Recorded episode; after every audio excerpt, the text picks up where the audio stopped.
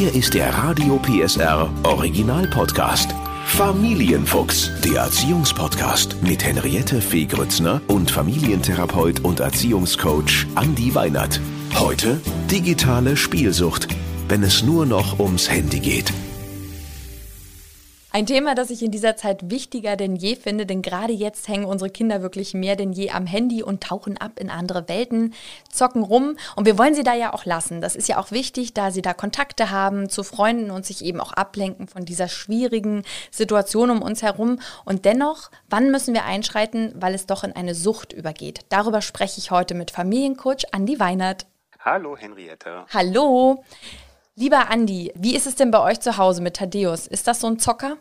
Nee, ist gar kein Zocker. Also tatsächlich haben wir schon relativ früh, als Thaddeus das erste Mal zu uns kam, das war so mit äh, sechs, sieben, uns dazu Gedanken gemacht und haben es mit ein paar Tipps und Tricks, glaube ich, ganz gut hinbekommen, dass wir alle gemeinsam mit dem neuen Medium Tablet und Handy und Smartphone gelernt haben zu wachsen generell in dieser Situation, aber es ist ja auch eine andere Generation. Warum ist dieses Digitalsein, Messenger, Spiele gerade jetzt so wichtig für unsere Kids?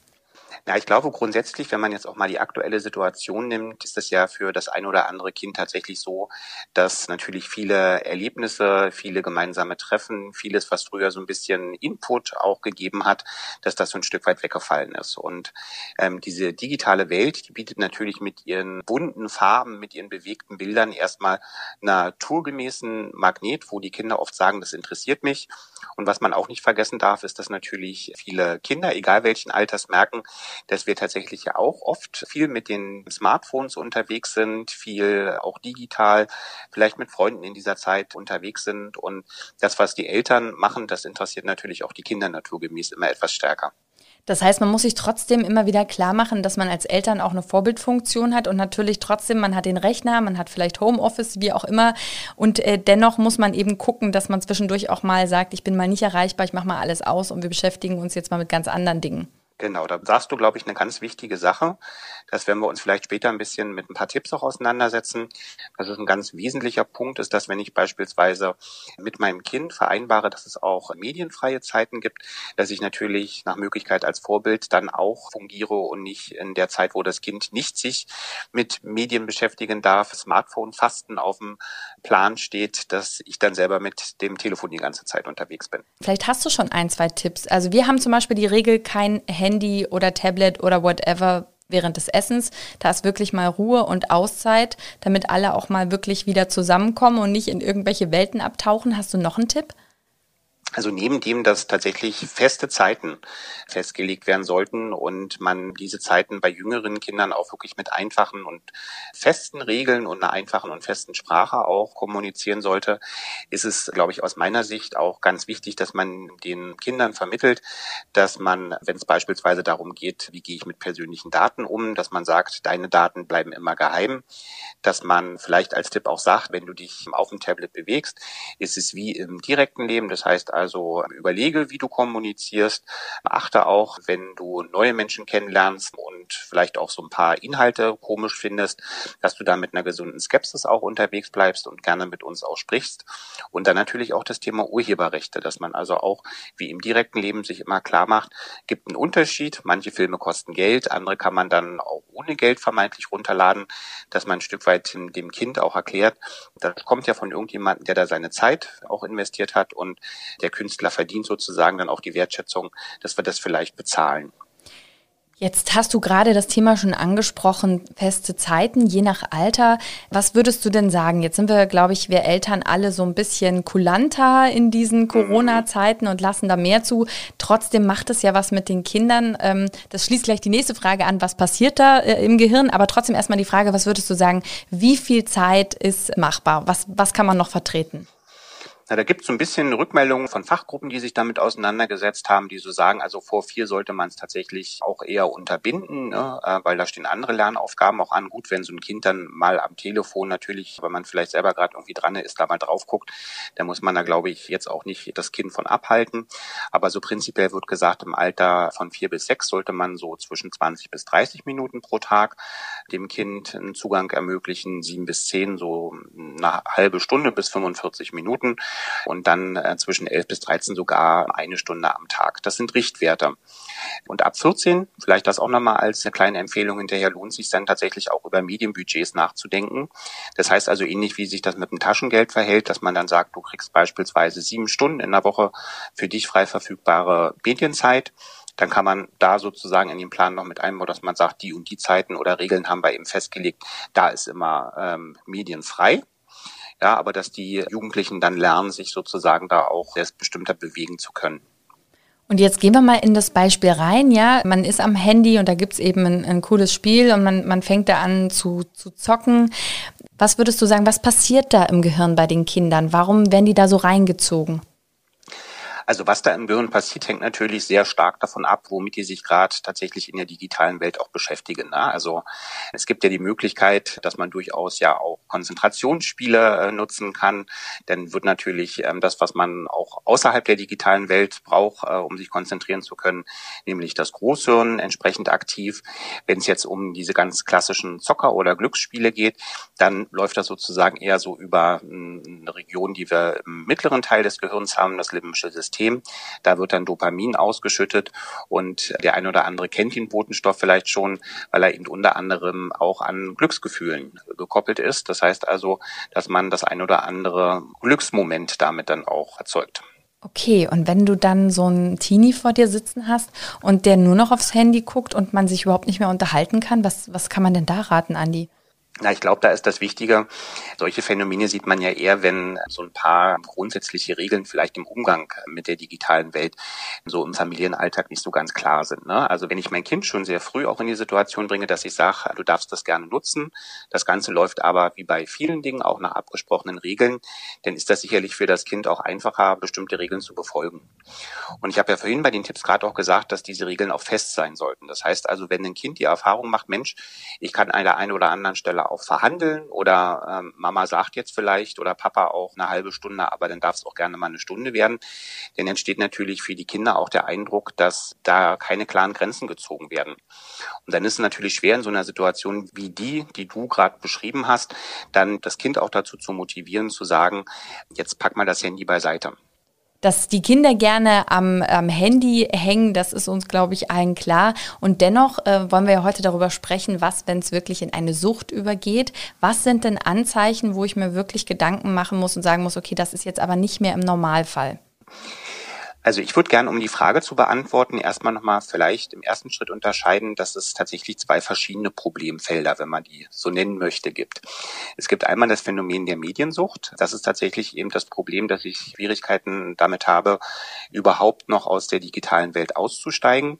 Und dann gibt es eben tatsächlich das Phänomen der Spielsucht. Das sehen wir eher so bei so äh, Multiplayer-Netzwerken, dass ich also in eine Parallelwelt anfange, mich zu flüchten und Spielerfolge sozusagen so, das sind, äh, die mich dann auch nacheifere. Also das ähnlich wie wir es auch von der Glücksspielsucht kennen, dass es eben um diesen Bestätigungsmoment oder dieses Glücksmoment auch geht. So, weil du ja gefragt hattest, woran merke ich denn das? Ja. Ähm, da kann man vielleicht ganz klar zum, zum Anfang sagen, so eine Sucht fällt nicht vom Himmel, sondern das ist ein schrittweiser Prozess. Ja. ja in der Regel, das ist ja der Ausgangspunkt, über den wir gerade schon gesprochen haben, beginnt das mit dem Gebrauch. Ein Gebrauch kann man immer daran erkennen, dass man mit Regeln, die man vorher abgesprochen hat, auch einhalten kann, dass äh, auch andere Lebensbereiche von dem Kind noch gleichberechtigt bedient werden. Das heißt also, das Kind nach wie vor Interesse hat, auch sozusagen an Kommunikation, an dem nicht digitalen Spiel und sich eben auch zu bewegen. Wenn das irgendwann aus dem Ruder läuft, dann wird aus diesem Gebrauch irgendwann ein sogenannter schädlicher Gebrauch. Das heißt also, das Kind fängt an, aus anderen Lebensbereichen Zeit genau in den Bereich der Medien oder digitalen Welt zu setzen. Also man merkt so ganz schrittweise, peu à peu, ja, das ist so ein bisschen wie das Wachsen der Kinder. Das sieht man ja auch nicht immer gleich sofort. Da sieht man eher so das Endergebnis. Aber so ist das beim schädlichen Gebrauch dann auch, dass man eben merkt, okay, es ist jetzt nicht mehr 30 Minuten, sondern es sind 45 Minuten. Und dann ist es irgendwann eine Stunde. Und dann wird das Kind, wenn ich sage, jetzt pack's doch mal weg, auch zunehmend vielleicht so, dass es sagt, es reagiert mit Aggression. Das heißt also, da auch eine Verstimmung beim Kind zu beobachten ist. Und wenn dieser schädliche Gebrauch, wenn da nicht die Notbremse gezogen wird und man drüber spricht und sagt, hey, hier läuft jetzt gerade was aus dem Ruder, dann wird daraus klassisch eine Abhängigkeit, die ja dann oft im deutschen Sprachgebrauch auch mit dem Begriff Sucht, zumindest in der Umgangssprache, gleichgesetzt wird. Und was kann ich tun? Ich höre so ein bisschen raus, eine Idee ist auf jeden Fall äh, zu sagen, wir, wir lassen das jetzt mal aus für einen Tag, zwei Tage, wir gucken mal, wie es geht. Ich erlaube das mal gar nicht. Oder was, was würdest du sagen? Was sind Möglichkeiten, das rauszufinden, auszutesten? Genau, ich habe ja vorhin schon diesen schönen Begriff des Smartphone-Fastens benutzt. Ne? Ähm, mhm. Das kann man, da kann man ja auch viele Parallelen zu anderen Themen, die wir in der Erziehung oft haben. In unserem Familienalter kann man die natürlich auch setzen, dass man sagt, lohnt sich natürlich auch einem Kind einen maßvollen Umgang mit Süßigkeiten beispielsweise äh, auch in, in der Erziehung zu vermitteln. So kann man das letztlich auch im Gebrauch mit digitalen Medien sicherlich anwenden, dass man sagt, es lohnt sich, einen Smartphone-Fasttag oder Tablet-Fasttag zu machen. Mhm. Im Idealfall hat man da vielleicht auch die Idee, dass man sagt, wir haben einen Familien-PC oder wir haben einen Familientablet, wo man dann wirklich sagt, das wird also dann noch ausgeschaltet. Und das Wichtige ist eben, dass es Alternativen gibt, damit das Ganze nicht nur als Bestrafung erlebt wird. Das heißt also nicht nur einfach sagen, wir definieren den Sonntag als einen Smartphone-freien Tag, sondern auch sagen, wie wollen wir denn die Zeit äh, stattdessen füllen? Wollen wir ähm, Spaziergang machen? Wollen wir ein gemeinsames Gesellschaftsspiel spielen? Das heißt also, ich glaube, ganz wichtig ist es eben auch, dass man eine Attraktivität schafft äh, außerhalb der digitalen Welt. Und da kann man ja mit den Kindern gemeinsam vorher überlegen, was sind denn so Dinge, die wir jetzt gerade auch in dieser Zeit miteinander wirklich machen können und die dann eben tatsächlich auch dazu führen, dass das Kind nicht nur das Gefühl hat, dass was Beliebtes einfach abgestellt wird, sondern dass es auch viele tolle, interessante Sachen gibt, auch ohne dass man in der digitalen Welt unterwegs ist. Was rätst du denn den Eltern, die nicht mehr so richtig an die Kinder rankommen? Das gibt's ja auch. Ich rede red jetzt wirklich mal speziell von den Teenies, die sagen, oh nee, da habe ich keinen Bock drauf. Das kommt ja auch noch dazu, ne? Oh, spazieren gehen, nee, voll öde, das will ich auch nicht. Die sich dann in ihr Zimmer ver verkrümeln, aber eigentlich auch nicht wissen, was sie machen sollen und dann doch irgendwie wieder zum Handy greifen wollen. Was, was wären dann speziell für Teenies Möglichkeiten aus deiner praktischen Erfahrung? Was kann man denen für, für Anreize bieten? Ja, ich glaube schon, dass es wichtig ist, erstmal mit dem Kind in Gespräch zu gehen. Ne? Also du beschreibst so eine klassische Situation, die auch öfters von Eltern beschrieben wird. Wir machen dem Kind dann so Vorschläge und das Kind sagt die ganze Zeit nein. Genau. Und das, was ich oft sage, ist, dann drehen Sie es doch mal um, dann fragen Sie das Kind doch mal, woran es Interesse hat. Und das kann ja auch ein Auftrag sein.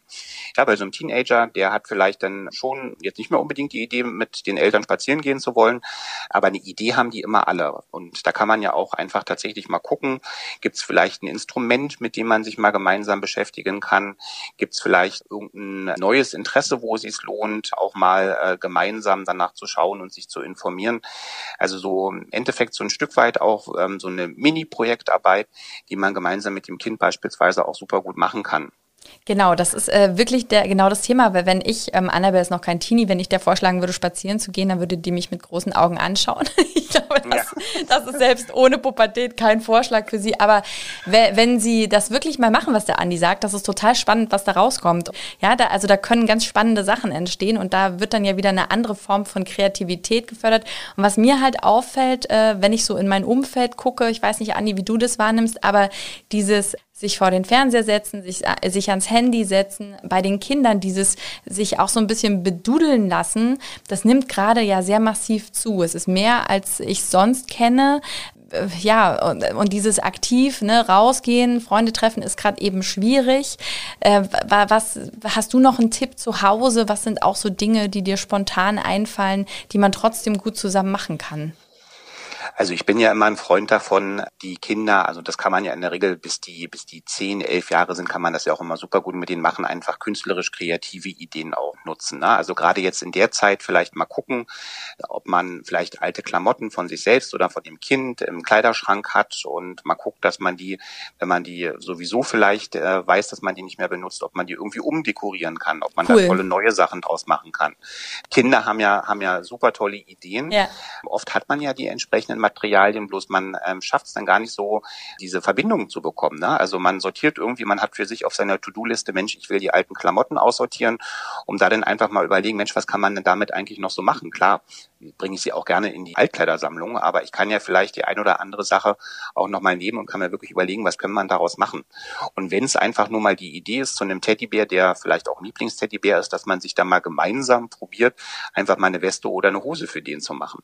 Ja, ja, das heißt also, die Welt ist da eigentlich unerschöpflich und wir haben, weil du, Weil du gerade sagst, Teddy, entschuldige Andi, wir haben tatsächlich ein, äh, ein aussortiertes Reh, was ähm, dem haben wir wirklich mit Glitzerfarben die Haare gefärbt. Das war ein unglaublicher Spaß. Es war noch eine totale Sauerei, aber es hat total Spaß gemacht. Und tatsächlich ist dieses Reh noch da. Es ist dann doch nicht aussortiert worden, sondern es ist jetzt echt so ein Special-Reh. ähm, also da kann man, kann man sich wirklich, wirklich austoben oder einfach auch mal zusammen zu kochen. Das finde ich ja auch immer so, dass das äh, auch so, gerade auch Teenies vielleicht auch mitkriegen können, wo überhaupt auch so Interessen und, und Talente schlummern. Richtig, richtig. Das ist, glaube ich, eine ganz wesentliche Geschichte, dass man den Kindern auch die Möglichkeit gibt, sich mal auszuprobieren. Ja, und wenn es vielleicht auch die Idee ist, dass man jetzt, du hast jetzt äh, beispielsweise gesagt, kochen, das kann natürlich auch backen sein. Das kann auch tatsächlich so eine Idee sein, dass man sagt, wir gucken einfach mal, wenn man irgendwo noch ein altes Buch hat, ob man mit dem kreativ irgendwas machen kann. Da findet man äh, sicherlich auch immer tolle Anregungen im Internet, wenn man sagt, ich bin da gerade für den Moment etwas ideenlos. Die Absichtserklärung, mit dem Kind was Kreatives machen zu wollen, ist immer ein Schlüssel dafür, dass man wirklich auch merkt, Mensch, da ist vielleicht ein Kind, wo man jetzt ein Stück weit auch merkt, Mensch, das ist jetzt wirkt jetzt nicht ganz so äh, motivierbar. Da merkt man, da glänzen die Augen spätestens nach fünf Minuten, wenn die merken, Mensch, ähm, das ist wirklich ein gemeinsames Projekt mit den Eltern und mir. Und wenn jetzt natürlich ein paar Eltern denken, oh, ich, ich habe so viel zu tun, Arbeit und es gibt gerade so viel, ich, ich schaffe das gar nicht. Kinder dürfen auch Hausarbeit mitmachen und dürfen auch sehr gerne ähm, sich was einfallen lassen. Die, die Erfahrung habe ich auch gemacht, auch wenn man als Mutter oder Vater mal an so eine Grenze kommt und sagt, hm, was weiß ich, das Brett hält hier nicht im Schrank, ich muss ich mir was einfallen lassen. Lassen Sie da auch mal Ihre Kinder ran, lassen Sie die mal werkeln und, und Ideen sammeln. Das ähm, ist wirklich, die, die, die wachsen dann richtig über sich hinaus, wenn sie gebraucht werden und wenn sie sich auch einbringen dürfen dürfen. Wir halten nochmal fest, Andi, an der Stelle, was, was du gesagt hast. Also wirklich feste Regeln, das nehme ich mit oder nehmen wir alle mit, dass das wirklich das A und O ist. Und wenn man das verpasst hat, weil man das hat einfach so laufen lassen, dann kann man sich auch zusammensetzen und sagen, du, ich fände das gut, ne? Es nimmt gerade überhand, lass uns da mal Richtlinien treffen, oder? Genau, und die kann man ja dann auch tatsächlich noch mal ein bisschen erweitern. Ne? Also neben den festen Zeiten, so wie ich es vorhin schon gesagt habe, lohnen sich ja auch ein paar andere Grundregeln. Ich würde zum Beispiel auch immer ähm, den Kindern auch sagen, dass beispielsweise, wenn sie sich jetzt irgendwo anmelden wollen, sei es zu einem Newsletter oder in irgendeinem Portal oder bei sozialen Medien, dass man sowas immer gemeinsam miteinander macht und dass man eben tatsächlich diesen Umgang mit den persönlichen Daten, seien es jetzt Fotos, seien es irgendwelche Beiträge, dass man da auch mal ein Gespräch miteinander sucht und auch da mal sagt, wie ist denn das eigentlich so? Weil das ist ein benachbartes Feld, dass natürlich der ein oder andere Jugendliche, wenn man sowas nicht bespricht, manchmal auch unbedarft äh, Bildchen von sich irgendwo verschickt, die dann wieder ganz woanders landen. Und auch da lohnt sich es einfach, Regeln, mit denen sich alle wohlfühlen in der Familie auch zu finden. Das kann bei der einen Familie die Idee sein, dass man sagt, wir möchten sowas gar nicht, dass das passiert. Bei der zweiten Familie kann das sein, dass gesagt wird, äh, wenn wir dir ein Go gegeben haben, wenn wir es vorher gesehen haben, wenn wir involviert sind, dann ist das okay.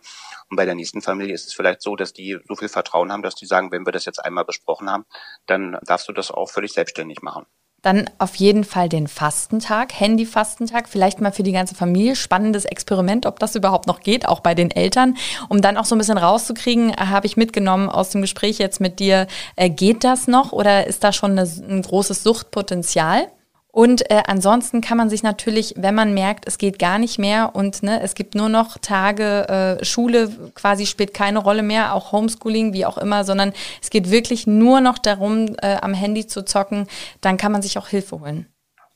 Das ist, glaube ich, ein ganz wichtiger Punkt. Und eine Sache, die ich vielleicht ganz kurz noch ergänzen möchte, ist die, also wir hatten das gerade vor 14 Tagen an einem, einem Samstag und ich finde das tatsächlich, ich will, will alle Eltern dazu einladen, das tatsächlich mal zu machen, für einen halben Tag das Telefon wirklich auszumachen. Und ich habe selber, und ich glaube, da kann ich mich so ein bisschen offenbaren, ähm, die ersten anderthalb Stunden wieder einmal, ja, wir haben das ja schon häufiger gemacht, wieder einmal ziemlich damit zu tun gehabt. Und man merkt so ein bisschen, wie man in so eine innere Anspannung kommt und wie oft man eben doch so ähm, im nicht bewussten Alltag in der Situation ist, dass man dann äh, drauf oder einfach der Gewohnheit wegen ähm, da irgendwie drauf guckt. Und ich glaube, da ist auch ein, eine ehrliche Selbstreflexion. Wie gehe ich denn selber als Elternteil auch mit äh, Medien um? Was fällt mir einfach, was fällt mir leicht? Und was fällt mir vielleicht dann doch auch ein bisschen schwerer? Ein ganz wesentlicher Punkt, dass man dann eben auch merkt, okay, vielleicht ist hier ein Problem entstanden. Und genau dann sind Beratungsstellen gut. Ja, da gibt's unterschiedlichste Beratungsstellen. Da gibt's zum Beispiel eine Beratungsstelle ähm, in Hannover, die nennt sich Return. Die hat auch einen, einen guten Internetauftritt, kann man ein paar Informationen sich holen. Und ansonsten, wenn man da einfach mal auf die Suche gezielt geht, gibt's mittlerweile eigentlich äh, in, in jedem Bundesland spezialisierte Beratungsstellen, wo man dann auch mit Fachleuten sich austauschen kann, ähm, was in dem konkreten Fall zu tun ist. Super. Vielen, vielen Dank, Andi. Gerne. Der Podcast rund um Familie, Eltern, Kinder und Erziehung mit Familientherapeut und Erziehungscoach Andi Weinert. Alle Folgen hören Sie in der Mehr PSR App und überall, wo es Podcasts gibt. Familienfuchs, ein Radio PSR Original Podcast. Moderation Henriette Fee Grützner. Eine Produktion von Regiocast, deutsches Radiounternehmen.